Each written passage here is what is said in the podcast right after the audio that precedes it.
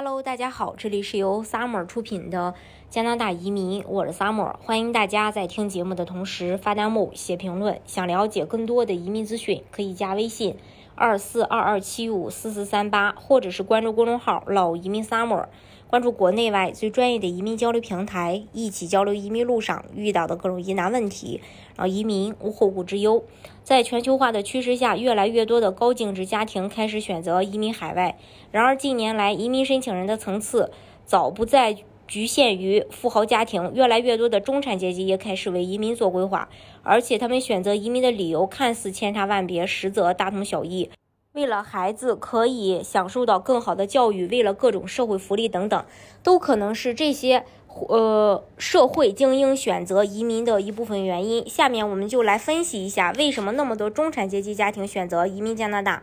加拿大人都不会遇上户口问题，因为这里压根儿没有户口的概念。大家觉得哪个城市好，哪个社区好，直接搬家就成。这里的有效身份证件可以是永居卡、移民纸、护照、驾照等任何一种带照片的合法证件，但就是没有户口本儿，所以完全不用琢磨什么积分落户。我定居到这里，我就是这里人。相较于国内教育和户口挂钩。加拿大教育却和迁徙一样，都属于开放式。你在这里定居，有了固定地址，不管是买房还是租房，都能就近给孩子报名读书。不管学校排名如何，都可以入学，而且一直到高中都享受全民免费，呃的这个公立教育。移民加拿大后可以享受全民医保，即使遇到生病难题需要经济支出，那也是医院和政府之间的事情，自己只管安心养病就好。如果没有住院，自行购买处方药。加拿大自由党政府已经决定要把核心处方价格降一半，住院了所有费用都走医保。此外，加拿大人看病也不需要找关系，对医院来说只看病情。